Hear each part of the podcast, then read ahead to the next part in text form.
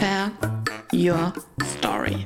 Der Podcast über Personal Brand Stories von und mit Anja Kuhn. Schön, dass du da bist und herzlich willkommen. In meinem Podcast erhältst du wichtige Tipps und Informationen rund um die Entwicklung von Personal Brand Stories. Ich stelle dir erfolgreiche Unternehmerinnen und Unternehmer vor, die uns ihre Personal Brand Story erzählen. Was macht sie aus? Welche Werte prägen sie und ihr Handeln? Welche Höhen und Tiefen gab es in ihrem Leben? Wer oder was hat sie zu der Unternehmerpersönlichkeit geformt, die sie heute sind? All das und noch viel mehr ist Teil von Personal Brand Stories. Märchen oder Comic? Comic. Krimi oder Sachbuch? Krimi. Epischer Roman oder Kurzgeschichte? Kurzgeschichte. Rebellin oder Heldin? Schwierige Auswahl. Rebellische Heldin. Wunderbar. Hm, hören oder lesen? Lesen. Popcorn oder Nachos? Popcorn. Ich freue mich sehr, dass ich heute einen ganz besonderen Gast in meinem Podcast begrüße, Dr. Olga Newska. Herzlich willkommen, Olga, in meinem Podcast. Vielen Dank für die Einladung, Anja. Olga ist Geschäftsführerin der Telekom Mobility Solutions. Und ähm, ich glaube, es ist am besten, wenn wir damit anfangen, dass du erklärst, wofür steht die Telekom Mobility Solutions. Telekom Mobility Solutions ist interne Mobilitätsprovider von Deutsche Telekom. Und dann fragt man sich wahrscheinlich, weswegen braucht Telekom überhaupt interne Mobilitätsprovider und Mobilität, weil wir als Telekommunikationsunternehmen Digitalisierung und Telekommunikation herstellen. Ähm, aber denken wir darüber nach, dass du, Anja, wenn du Internet und äh, TV, nach Hause bekommen möchtest, kommt ein Techniker, ob es Telekom oder Vodafone oder wie immer ist, und hat meistens alles dabei, damit man auf einmal alle deine Probleme erledigen kann. Und diese Person hat in 99,9 Prozent Fälle ein Auto draußen, wo im Kofferraum ein Kommunikationsunternehmen ist. Zweiter Grund ist ähm, Netzrollout. Damit in jedem Dorf von Deutschland Netz ausgerollt ist, hat Telekom ziemlich viele Fahrzeuge, welche gerade dafür vorgesehen ist, ähm, Netz in Deutschland auszurollen. Wir haben ziemlich komplexe Fahrzeuge, die auch bis zu 1 Million kosten, die 3D-Bilder in der Lage sind zu machen. Das sind zwei wichtigste Gründe, weswegen Telekom sich im ersten Moment Telekom ein Mobilitätsunternehmen äh, erlaubt hat. Das Thema hat sich natürlich entwickelt. Wir haben mhm. Mobilität the Benefit. Es gibt äh, bekannte Firmenwagen, die haben wir auch. Und das Thema Mobilität wird in Unternehmen anders gedacht, weil es geht um Mobilität von allen Mitarbeitenden. Deswegen haben wir Fahrräder mittlerweile, haben eigene Carsharing, haben Shuttle on Demand. Also wir bewegen nicht mehr nur Techniker von Telekom, sondern wir denken ein Thema holistisch und kümmern uns als interne Mobilitätsprovider um alle Mitarbeitenden von Deutsche Telekom in Deutschland. Ich bin mhm. für äh, deutsche Bereich zuständig. Und es geht, wie gesagt, nicht nur um Business Purpose, und es geht auch zum Teil um private Mobilität, weil Mobilitätsverhalten von Menschen sich verändert hat. Die Trennung zwischen Privat und Business, gerade in Mobilität, an sich gibt es nicht mehr. Mhm. Auch wenn wir ins Büro fahren, es ist eigentlich private Mobilität, wird als Pendelverkehr benannt, gehört mittlerweile auch zu meinen Aufgaben. Wie helfe ich unseren Mitarbeitenden, nachhaltig ins Büro zu kommen. Mit solchen spannenden Aufgaben beschäftige ich mich. Äh, deswegen hat Telekom eigenes äh, GmbH, welche sich mit Mobilitätsaufgaben auseinandersetzt. Und das Thema ist mittlerweile bei vielen anderen Unternehmen auch aktuell. Also es gibt immer wieder Personen, Gott sei Dank, welche sich mit diesem Thema bei Unternehmen auseinandersetzen. Ich finde, das klingt super, super spannend. Und es ist ja auch so, dass das Unternehmen schon seinen 20. Geburtstag gefeiert hat. Ich habe gerade gesehen, ihr hattet vor kurzem eine Geburtstagsfeier und habt ähm, die auch Gott sei Dank persönlich feiern können. Das fand ich auch so toll. Äh, das stimmt und äh, danke für Glückwünsche. Wir sind tatsächlich 20 Jahre alt. Ich bin bei dem Unternehmen drei Jahre lang. Aber Unternehmen hat Geschichte und äh, Unternehmen hat sich in der Zeit auch sehr stark verändert. Also wenn man denkt, mit welche, ich habe es extra mehr ein bisschen schlau gemacht, mit welche Fahrzeuge wir angefangen haben. Mittlerweile haben wir viel weniger Autos, was gut ist. Wir arbeiten auch mhm. dran, dass es weniger Auto gibt, dafür aber besser ausgelastete Fahrzeuge. Und wenn Auto, möglichst Elektrofahrzeuge. Und wir sind mittlerweile mit datengetriebene Mobilität wie Carsharing. Also ähm, auch Telekom Mobility Solutions hat sich seit 20 Jahren stark gewandelt. Und wenn man früher über Fleet Manager sprach, mhm. jetzt sind wir Mobilitätsmanager, welche nicht um Auto sich kümmert, sondern um Mobilität von Anja, welche bei Telekom arbeitet. Mhm. Ja. Und ja, wir hatten, ich habe es sehr genossen, dass wir vor Ort feiern durften, mhm. in Person feiern durften. Wir haben auch, wie alle anderen, seit 2020 äh, Corona-Zustand und fast alle Mitarbeiter von meinem Unternehmen äh, konnten wir nach Hause schicken, aber nicht alle. Und ähm, ich stelle mir ja auch sehr spannend vor, dass sich die Herausforderungen alleine schon in diesen drei Jahren, in denen du Geschäftsführerin bist, wahnsinnig verändert haben und ähm, ja auch durch diese sich sehr wandelnde Situation im Moment ähm, der Druck erhöht hat, oder? Also ich hatte, wie sagt man, Glück und Pech. Äh, zu meinem habe ich 2019 GmbH übernommen und äh, habe auch ganz klar gesagt, dass ich eigentlich mich mit Auto gar nicht auskenne, weil ich komme aus Telekommunikation-Bereich. Äh, und mir wurde gesagt, das ist auch super so, genau das brauchen wir, dass mhm. man mit ganz anderer ähm, Perspektive auf Unternehmen schaut. Insofern, ich hatte ganz klare Auftrag, aber auch Wunsch auf Thema Mobilität, Unternehmensmobilität anders zu schauen, anders zu entwickeln.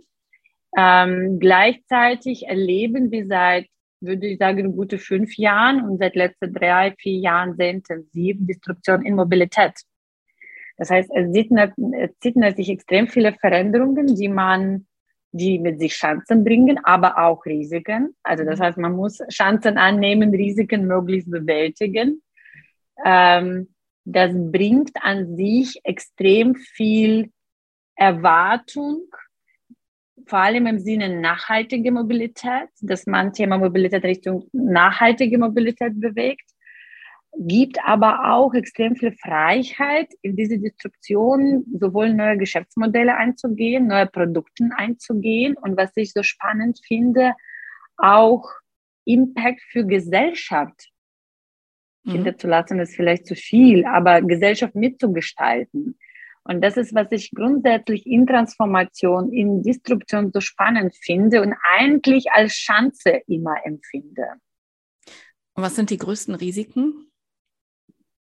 Wow, das sind viele. Also wenn wir also nicht Disruption an sich, aber genau in Mobilität nehmen, das ist tatsächlich Thema, dass wir in neue Mobilitätsformen gehen. Wir haben also in meinem konkreten Fall im Fleet Management haben wir Reduktion von Fahrzeugen.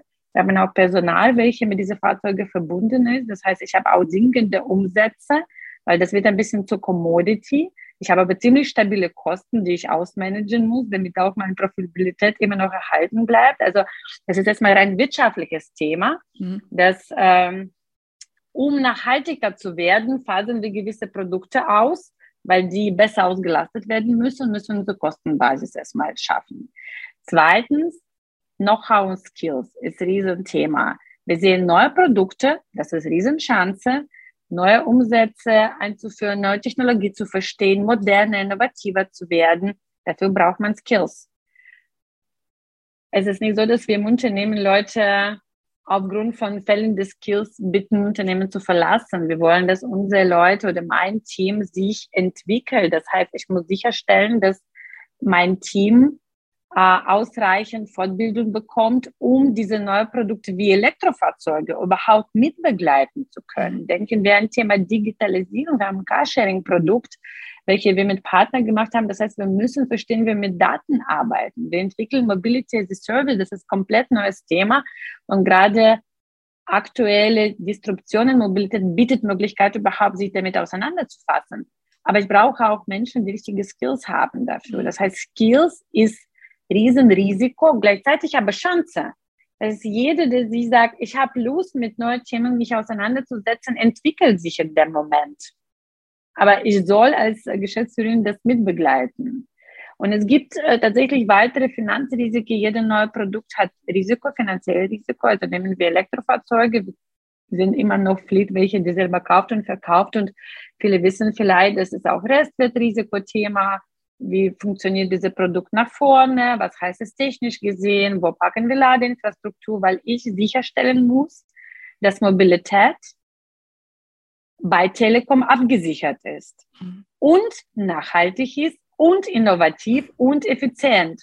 Das heißt, neue Produkte einführen, finanzielle Basis absichern, Skill-Ausbau machen und ganz großes Thema ist natürlich ist Kultur, weil das alles heißt, dass wir 20-jähriges Unternehmen in der Lage sind, uns kulturell auch zu ändern. Und jeder weiß, dass Kultur ist gerade ein schwierigstes Thema ist, welche am längsten braucht.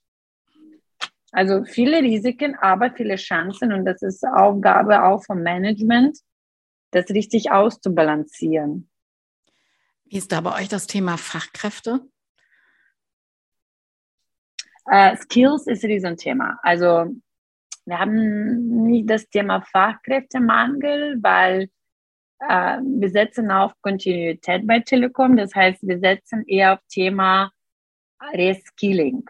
Okay. Und mhm. ich schaue auch in Person, dass ich mein Team rechtzeitig fortbilden kann. Deswegen 2019, als ich einfing und als erste Strategie und meinen Plan entwickelt habe, war mir ziemlich klar, wo ich in fünf Jahren rauskommen soll.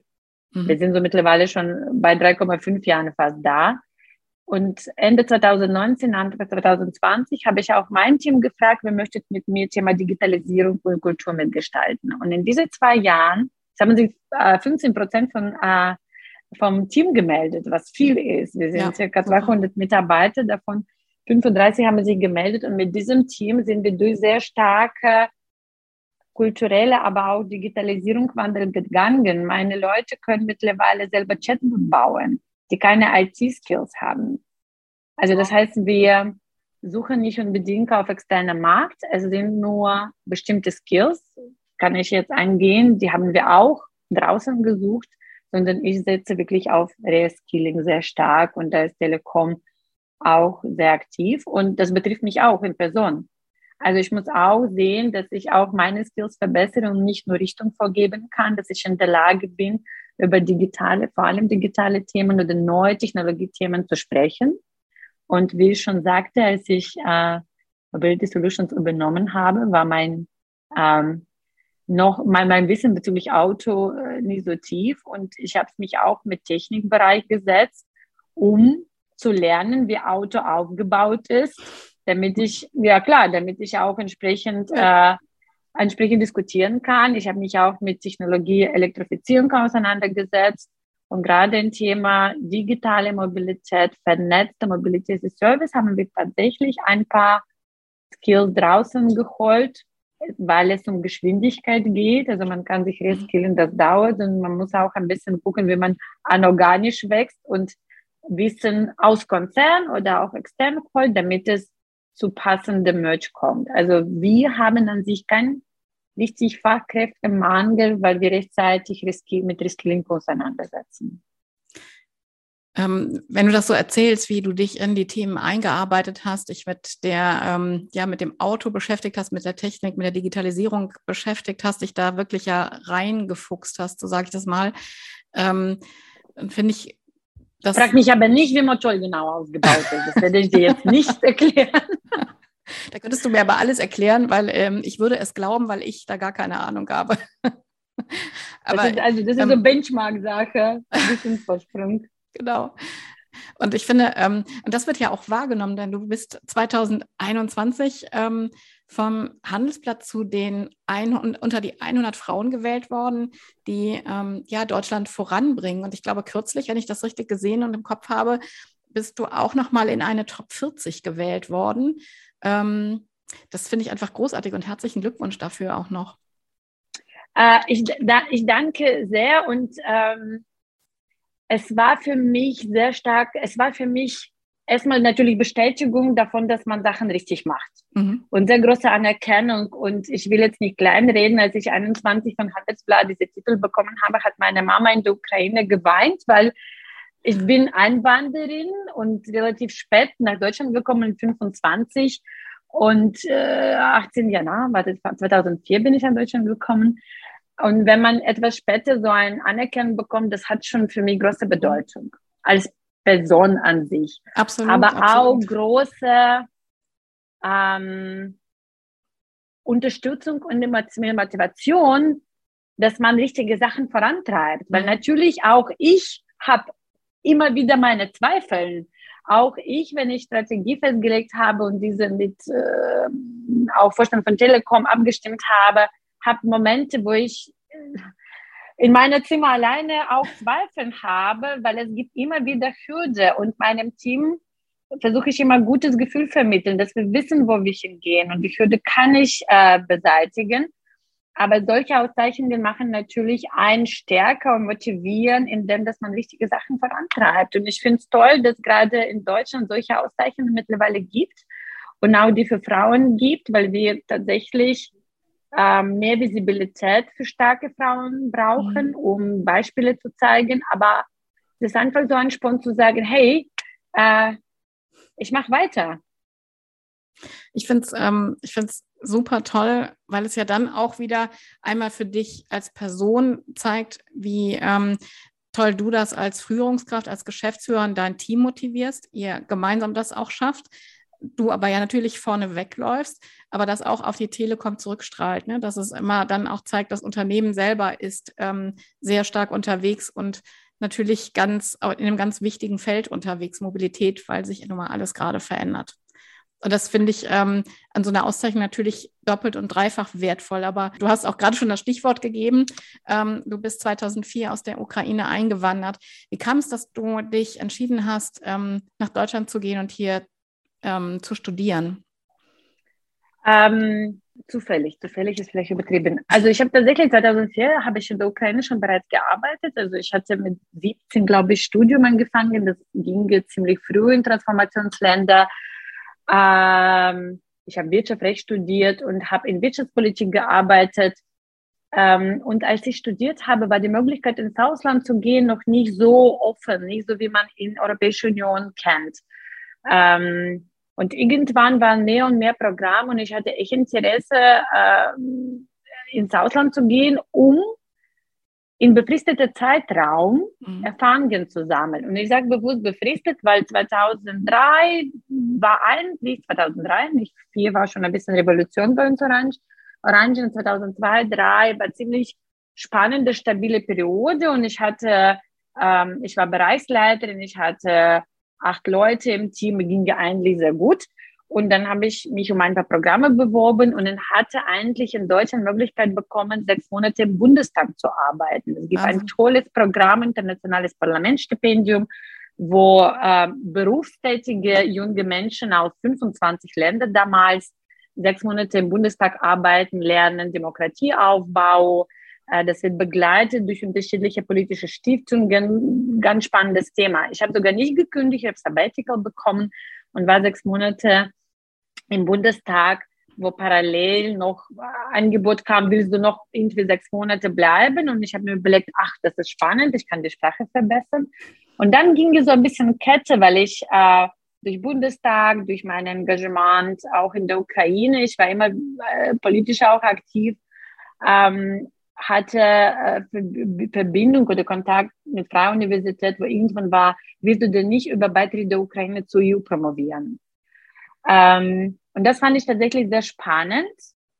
Ähm, bin aber dann nach Kiew gefahren und habe mich gefragt, wenn ich, ich wollte wirklich Abstand nehmen, wenn ich das mache, wenn ich promovieren in Deutschland, dann ist mein Weg auch in Deutschland Job zu suchen. Also wenn ich in diese quasi ähm, äh, wenn ich diesen Weg einsteige, dann wird es langfristiger. Und deswegen mhm. habe ich mir so ein bisschen Pause genommen, war in Kiew noch drei Monate und habe gesagt, ich mache das. Und dann war weg klar, ich habe gekündigt, ich bin nach Deutschland gegangen, ich habe Stipendium bekommen, ich habe promoviert, parallel aber immer wieder Projekte gemacht, weil mir klar war, wenn ich in dem Land äh, mich integrieren will und auch guten, äh, guten Job finden will, reicht es nicht nur Promotion, sondern äh, ich habe mich als Produkt gesehen, dass ich ein paar Features brauche.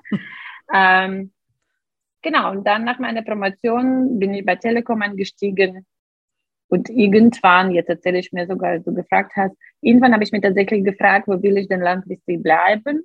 Weil es dann sich Frage zog, wo ist mein Zuhause, wo will ich einkommen? Mhm. Ähm, und dann habe ich gesagt, ich fühle mich hier wohl, ich will Teil dieser Gesellschaft sein, ich will äh, aktive Beitrag zur Gesellschaft leisten und für mich so wählen, äh, politische Stimme zu äußern, ist wichtige Teil. Deswegen habe ich mich auch entschieden, deutsche Bürgerschaft einzunehmen. Das war quasi der mhm. zweite Schritt. Und das sind jetzt ein paar Jahre her. Super. Also so ganz Plan, Plan, so ein strikter Plan hatte ich nicht. Aber es haben sich das ja immer auch Türen geöffnet und ähm, da muss man ja auch durchgehen. Ne? Das muss man ja auch wollen. Von daher ähm, passt ja auch dann alles gut zusammen. Das ist richtig. Ich glaube, wenn man etwas stringenteren Plan hat, geht auch schneller. Mhm. Aber es gibt auch immer Situationen im Leben, wo man sich neu orientiert. Und das war auch mein Punkt, dass äh, ich hatte Leitungsposition der Ukraine und damals war kein Krieg und Situation war viel äh, angenehmer, auch wirtschaftlicher. Und dennoch habe ich gesagt, ich habe Neugier, mich in diesem Land zu beweisen und habe von Bereichsleiterin wieder als Praktikantin und Trainee in Deutschland, habe in Deutschland gestartet. Also das ist auch etwas, wo man sagt, ich bin bereit, dieses Risiko einzugehen, ohne zu wissen, ob man das hinkriegt, sich in einem anderen Land sowohl beruflich als auch privat ähm, zu integrieren. Mhm. Das ist natürlich immer offen. Aber nach meinem Weg kann ich sagen, Deutschland ist Land, wo man so viele Möglichkeiten hat, wenn man sich etwas aktiver bewegt. Ähm, es gibt einfach extrem viele Möglichkeiten und sehr, sehr hilfsbereite Menschen. Ich bin immer wieder dankbar auf meinem Doktorvater, der mit mir zusammen äh, Grammatik in meiner Doktorarbeit korrigiert hat. Insofern. Und ähm, lebt deine Mutter noch in der Ukraine? Meine beiden Eltern sind in der Ukraine, die sind in Kiew, auch jetzt in der Situation. Und ähm, ich habe mir sehr bemüht, sie aus Kiew rauszuholen. Die haben das abgelehnt.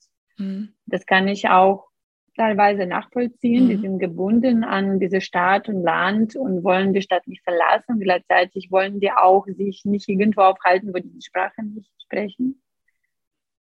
Mhm. Ähm, deswegen ist ich kann es verstehen und man muss akzeptieren, äh, aber es ist natürlich etwas, was mich sehr beschäftigt, weil meine Eltern da sind, aber auch weil ich natürlich aus der Ukraine bin und diese Situation ist unerträglich und nehme mich auch extrem mit, klar. Mhm. Kannst du gut schlafen? Ähm, mittlerweile besser. Also es ist, ich will jetzt nicht irgendwie hart ausdrücken, aber wir sind alle Menschen und irgendwann lernen wir mit solchen Sachen umzugehen. Ich habe tatsächlich äh, Februar, März, April, habe mir sehr schwer getan, auch emotional. Ich habe ja auch Freunde gehabt, die ich untergebracht habe, die ich verteilt habe und mich viel engagiert und Telekom hat viel sich engagiert und wir haben Initiative Gruppen und ich habe äh, den ganzen Tag nur Nachrichten gelesen mit meinen Eltern telefoniert und dann im Mai bin ich in Urlaub gefahren mit meiner Familie und ich habe gesagt, ich muss lernen, damit mhm. umgehen zu können. Leben geht weiter. Ich habe auch meine Tochter und Mann, ich habe ein Team, ich habe Verantwortung auch hier und ich muss das für mich stabilisieren. Das heißt mhm. nicht, dass es für mich egal ist, Gott bewahre, natürlich nicht. Aber ich mir gesagt habe, ich muss mit dieser Situation äh, klar mental umgehen können. Mhm. Und wie hast du das ähm, für dich welchen Weg hast du da für dich gefunden, zu sagen, ich ähm, trenne das jetzt? Ähm, ich trenne das nicht, das ist paradoxe, sondern ich gehe sachlicher damit um. Okay. Mhm. Und ich habe Urlaub, ich habe tatsächlich zweieinhalb Wochen damit gebraucht, mhm. bis man Entscheidung getroffen hat und akzeptiert.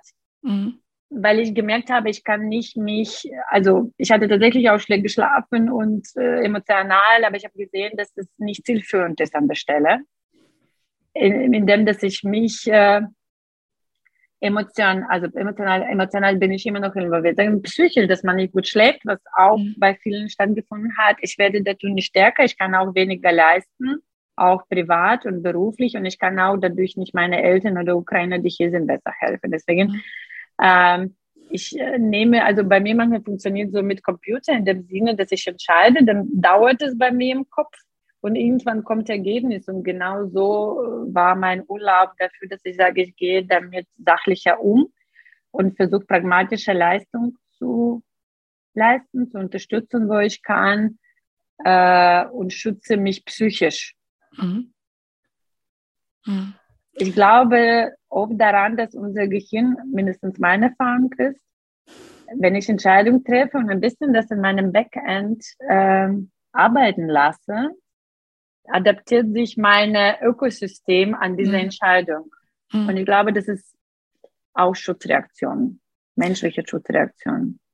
Ich, ähm, ich glaube da auch dran und es ist äh, gut, dass es solche Funktionen in unserem Körper und Gehirn gibt, ne, dass uns dann wirklich, wie du sagst, beschützt und ähm, ja, hilft, dass wir auch auf der anderen Seite stark bleiben können und weitermachen können. Mhm. Und du hast auch viele Erfahrungen da, dazu, aber ich weiß nicht, wie du, also ich merke, dass in meinem Leben so die Krisen oder sagen wir Situationen, die ich schon etwas schwierig empfinde, ich bin dann eigentlich sehr ruhig und konzentriert.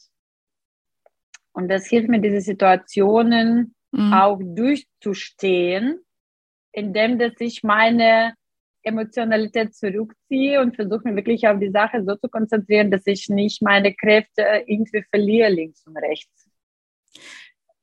Ich kenne das auch und ich finde auch ganz wichtig dabei ist ähm, gerade das Thema Schlaf, weil ähm, wir da einfach regenerieren, Körper und Kopf, also Geist und ähm, das Gehirn. Und das brauchen wir einfach, um am nächsten Tag weitermachen zu können. Und das ist ganz, ganz wichtig, diese Ruhe zu bekommen. Mhm. Du hast gerade schon gesagt, du hast dann ganz vielen Freunden auch geholfen, die ähm, aus der Ukraine hierher gekommen sind. Aber du engagierst dich ja auch noch ähm, in anderen Bereichen. Ich habe was über dich gefunden, dass du ähm, einen Boxclub für Frauen hast oder eine Boxgruppe für Frauen organisiert erste, hast. Wie sagt man das? Erste Regel von Fight Club, man spricht nicht über Fight Club. Okay. Ähm, ja, okay. und ähm, Wir sind kein Fight Club, deswegen spreche ich sehr gerne drüber. äh, das stimmt, ich bin schon im Leben ziemlich, also ich glaube, mich bewegt Neugier, deswegen engagiere ich mich mit vielen Sachen.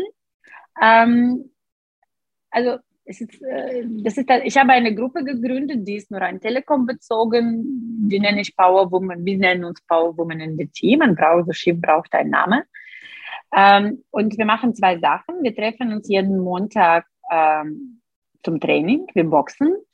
Ähm, aber das ist nicht einziges. Wir arbeiten oder wir suchen uns Trainings, welche wir als Team zusammen machen. Zum Beispiel Personal Training hatten wir auch schon. Mhm.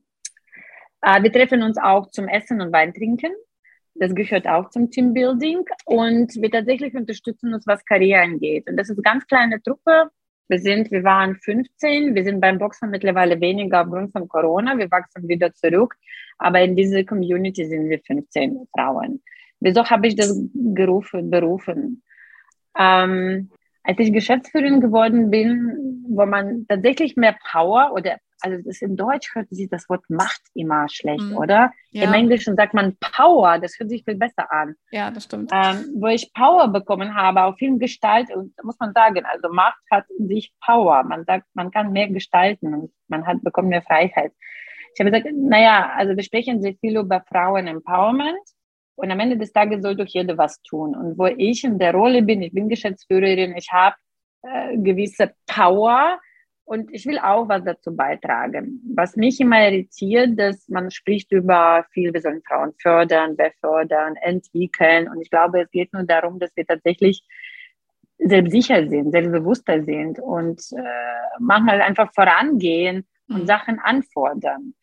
Ich bin natürlich etwas anders sozialisiert. Als ich aus der Ukraine nach Deutschland kam, haben viele gesagt, du bist Feministin. Ich habe das als Beleidigung empfunden weil mir nicht klar war, wieso nennt man mich Feministin und in der Ukraine natürlich die sowjetische äh, Zeit äh, mussten Frauen und Männer arbeiten. Man konnte nicht zu Hause bleiben. Das führte natürlich dazu, dass Frauen sehr präsent in Führungspositionen waren. Meine Mutter leitete Intensivstation im Krankenhaus. Meine Tante war relativ hoch in einer Fabrik angestellt. Also für mich war das ganz normal.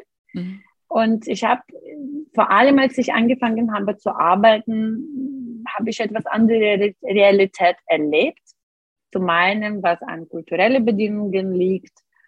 Zum einen, dass Frauen auch selber sich öfter zurücksetzen und sehen. Deswegen habe ich gesagt, jeder soll machen, was man kann. Es sind große Programme, die öfter äh, in PowerPoint landen, aber man kann auch kleine Brötchen backen. So, ich mache kleine äh, äh, Gruppe und ich war immer so bei 15 Frauen, weil der Raum einfach begrenzt beim Sport ist.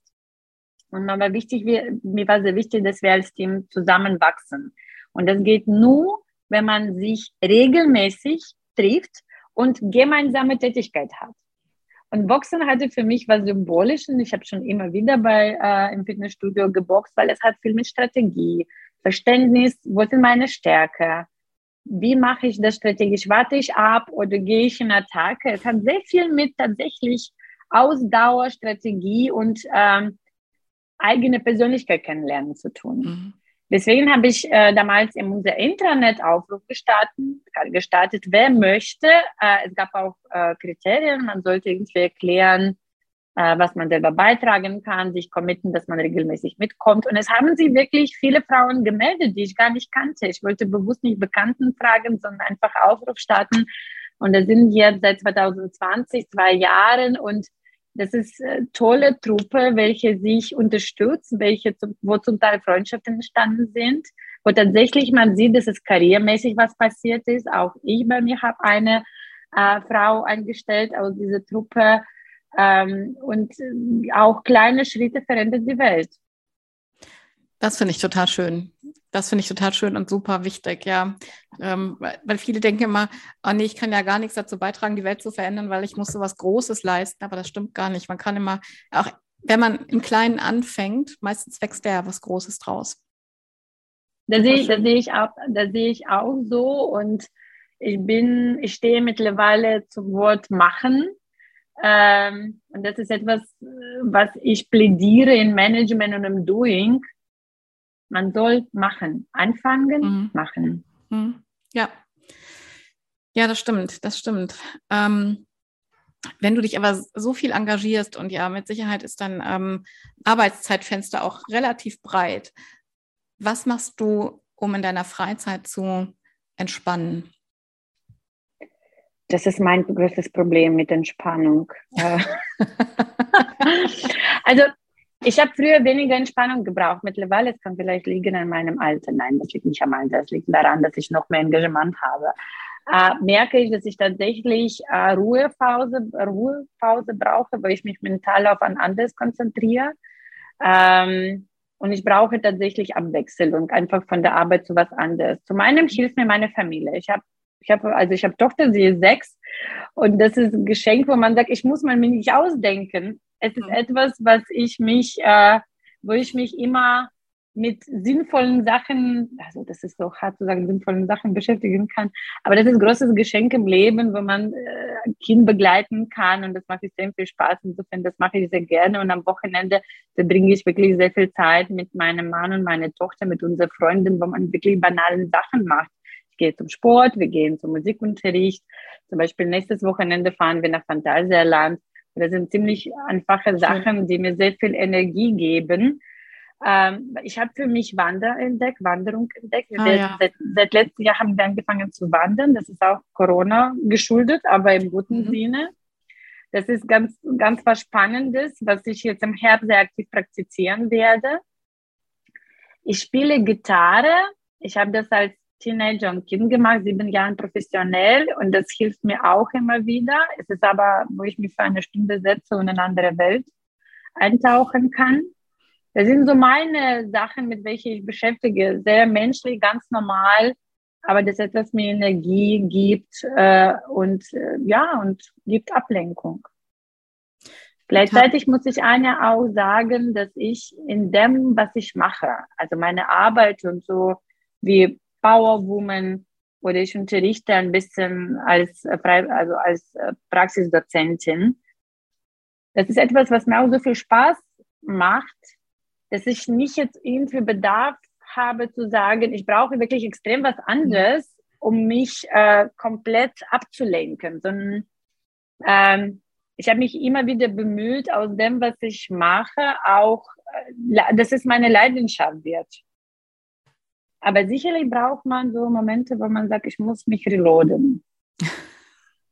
Ja, ich finde, ähm, bei der Themenvielfalt ist es einfach so, ähm, das, das macht so herausfordernd, ne? dass man so viele Kanäle hat, auf denen man unterwegs ist, also auch in denen man auch in Bewegung ist und ähm, dass so viel da ist, womit sich der Kopf beschäftigt, gerade weil es so viel Spaß macht. Und dadurch, glaube ich, ist es so, dass wir ähm, dann mal diese Phase brauchen, um, wie du sagst, zu resetten ich glaube gar nicht so aus, dieser, aus diesem Bewusstsein oder aus diesem Bedürfnis heraus zu sagen, ich brauche eine Pause, sondern eher, mein Kopf braucht eine Pause, damit Pause. der wieder neu weiterarbeiten kann.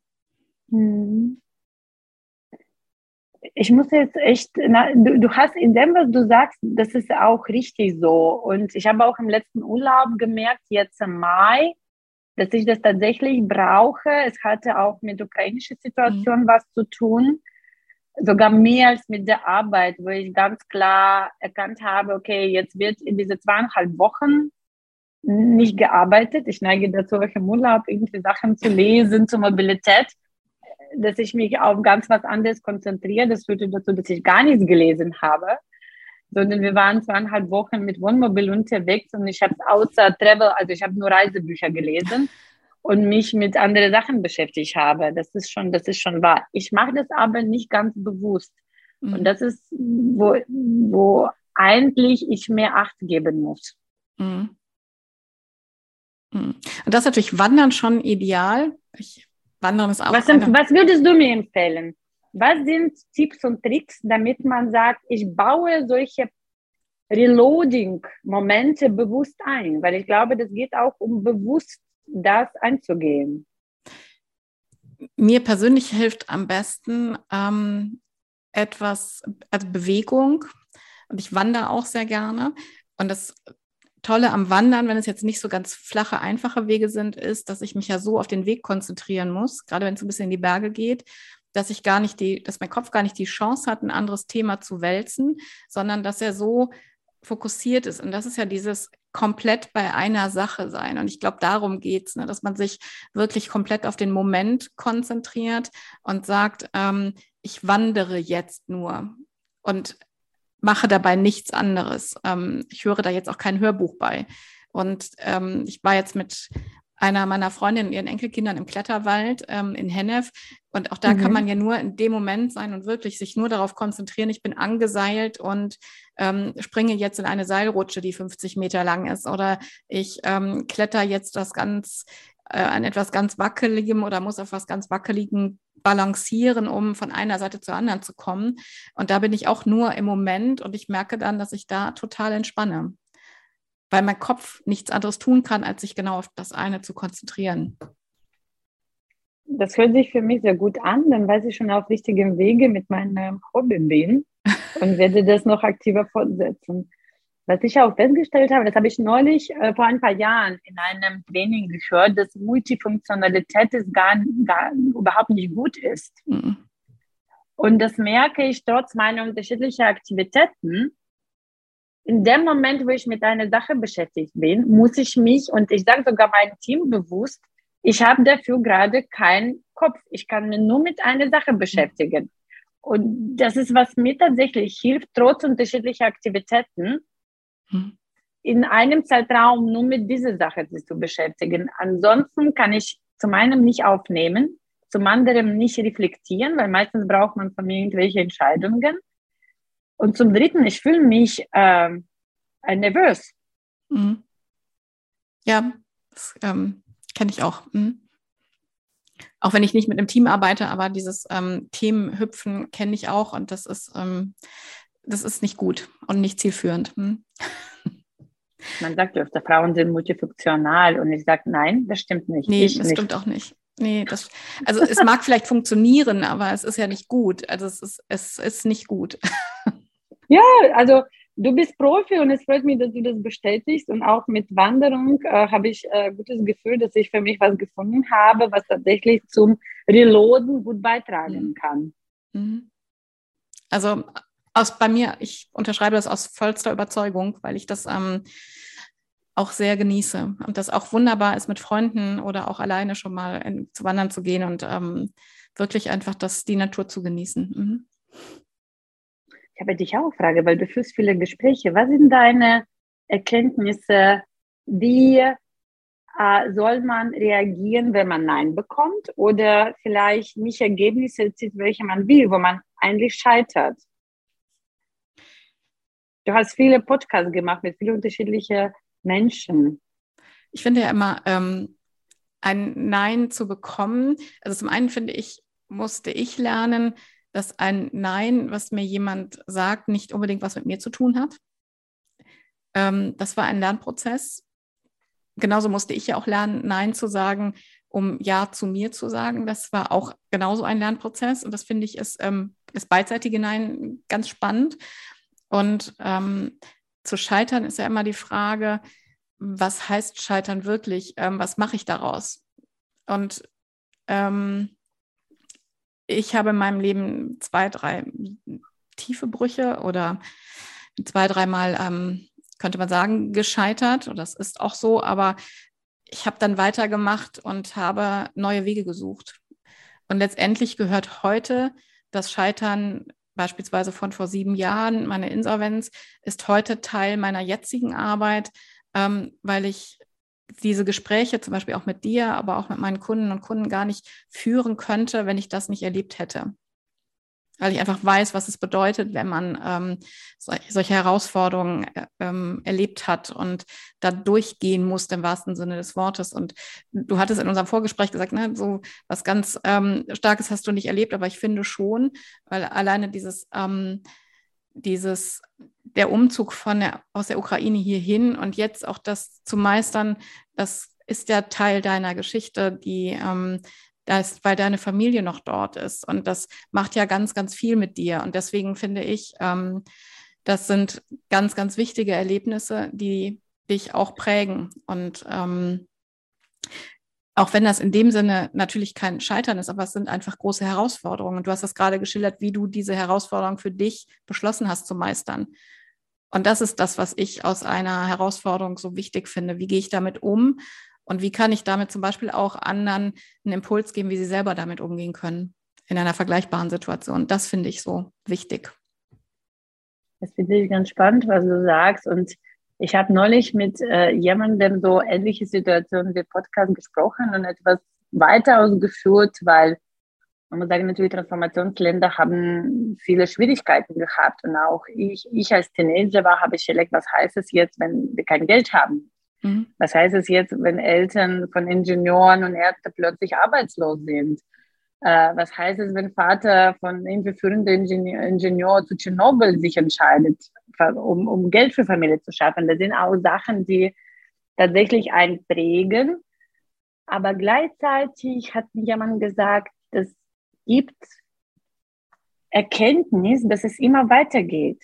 Es geht mhm. weiter und auch solche Situationen können sich mit der Zeit zu besserem entwickeln, wenn man sich natürlich bemüht und äh, irgendwie Leben eigener Hand nimmt. Und dieses positives Erkenntnis, dass es geht immer weiter, glaube ich, ist auch sehr wichtig. Und ich habe von vielen miterlebt, die durch schwierige Situationen im Leben gegangen sind, die aufgestanden sind mhm. und weitere weggegangen sind mit diesen Erkenntnissen. Und eigentlich zeigt es, es, es geht immer weiter. Und, äh, das ist auch so. Das ist auch so, und das ist auch etwas, was ich aus all dem gelernt habe. Es geht einfach immer weiter, egal wie schlimm das ist, was man gerade erlebt hat. Und was ich auch lernen musste, Hilfe anzunehmen und die Steigerung davon, nach Hilfe zu fragen. Ähm, das sind auch ganz wichtige Lernmomente. Hm.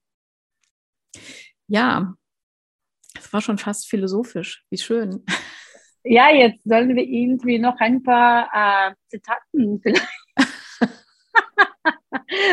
zur Philosophie. Ein erster Philosoph, mit dem ich an der Uni konfrontiert war, war, war äh, Nietzsche, wir hatten in der Uni immer Philosophie. Insofern, das waren so meine ersten Begegnungen mit deutschen Philosophen. Wo wir gerade bei den Dichtern, Denkern und Philosophen sind, welche Bücher liest du denn aktuell? Mhm. Also ich lese momentan ein Buch, welches heißt CEO Excellent. Das ist ganz spannend. Das ist ein neues Buch, welches von McKinsey kam, weil es beschreibt tatsächlich, womit sich Führungskräfte beschäftigen sollen und gibt so Struktur bei den Aufgaben. Und ich lese jetzt, also ich lese immer wieder Chirac und ich habe jetzt wieder ein Buch von ihm, wo er gerade beschreibt, äh, wie man in, wie, wie, wie er Corona-Situation bewertet und womit vergleicht der Corona-Situation auch mit der Mobilindustrie. Und ich finde Bücher, Bücher von, von, von Ferdinand von Schirach immer sehr spannend, äh, weil er immer philosophische Note hat und gesellschaftliche Aspekte reinbringt. Mhm. Und ähm, du hast ja eben gesagt, du hattest dir ein Ziel gesetzt oder mehrere Ziele für deine ersten fünf Jahre als Geschäftsführerin ähm, und hast sie jetzt nach dreieinhalb Jahren schon fast erreicht. Was hast du für weitere Ziele, die noch auf deiner Agenda stehen? Fast sind fast erreicht, aber es gibt noch äh, ähm, am Ende, also als größtes Ziel habe ich mir gelegt, dass wir beide Telekom von Thema äh, persönliche Mobilität oder Eigentumsmobilität zur Mobility as Service rübergehen. Mhm. Und ich habe technisch gesehen, produktmäßig richtige Produkte ähm, platziert, die das ermöglichen. Was viel herausfordernder ist und was ich nicht, noch nicht geschafft habe, das ist Mindset Shift. Mhm. Wir können viele Angebote bringen. Natürlich dazu gehört ein Infrastrukturausbau in Deutschland und so weiter. Aber am Ende habe ich Carsharing, habe ich Auto-Abo. Wir bauen jetzt Mobility as a Service Plattform, die kommt im Herbst raus. Aber was mich fordert und was ich noch nicht erreicht habe, das ist Mindset Shift zu begleiten, damit die Menschen auch anerkennen, dass es vielleicht gesunde Nachhaltigkeit ist und einfacher ist, äh, auf andere Mobilitätsmittel umzusteigen. Und das wäre etwas, was ich mir wünschen würde und was ich noch nicht erreicht habe. Hast du für unsere Hörerinnen und Hörer noch drei Tipps, die du gerne mit auf den Weg geben möchtest, persönliche oder die aus deinem, ähm, aus deinem Berufsfeld herauskommen? Ähm, mich hat äh, ganzes Leben Transformation, Disruption begleitet, von Kindheit an bis zum Beruf, was ich mache jetzt. Deswegen äh, in dem Zusammenhang würde ich auch Tipps geben. Erstmal Transformation, Disruption, es ist etwas, was immer Chancen anbietet, Chancen für persönliche Weiterentwicklung. Mhm. Auch Chancen, um neue Businessmodelle zu schaffen, ob man privat als Unternehmer aktiv ist oder Angestellte. Das ist immer Möglichkeit, neue Produkte und Geschäftsmodelle zu entwickeln. Und was ich so toll finde im Thema Transformation und Veränderung, das ist fast immer Möglichkeit, auch Gesellschaft nach vorne zu bewegen. Also das hat auch höhere Purpose, was ich so toll finde. Deswegen, ich würde sagen, nicht äh, Angst von Veränderungen haben, sondern diese aktiv mitgestalten finde ich total wichtig und ähm, toll, wie du das so auf den Punkt bringst jetzt für, on, für den Schluss unseres Gesprächs, weil ich das als Impuls unbedingt gerne jedem mit auf den Weg geben möchte. Richtig toll. Ich danke dir ganz herzlich für dieses bewegende Gespräch, das auch so voller Power war. Ganz, ganz herzlichen Dank, Olga, dass du uns ähm, aus deinem Leben erzählt hast und aus deiner, von deiner Arbeit berichtet hast und was dir ganz am Herzen liegt. Vielen Dank. Anja, vielen Dank für die Einladung. Ich habe unser Gespräch heute sehr genossen. Danke für spannende Fragen und für tollen Austausch. Und ich freue mich, dass wir im Kontakt bleiben. Herzlichen Dank. Willst du mehr? Mehr gute Geschichten von erfolgreichen Unternehmerinnen und Unternehmern? Dann schau jetzt in meiner Mediathek nach.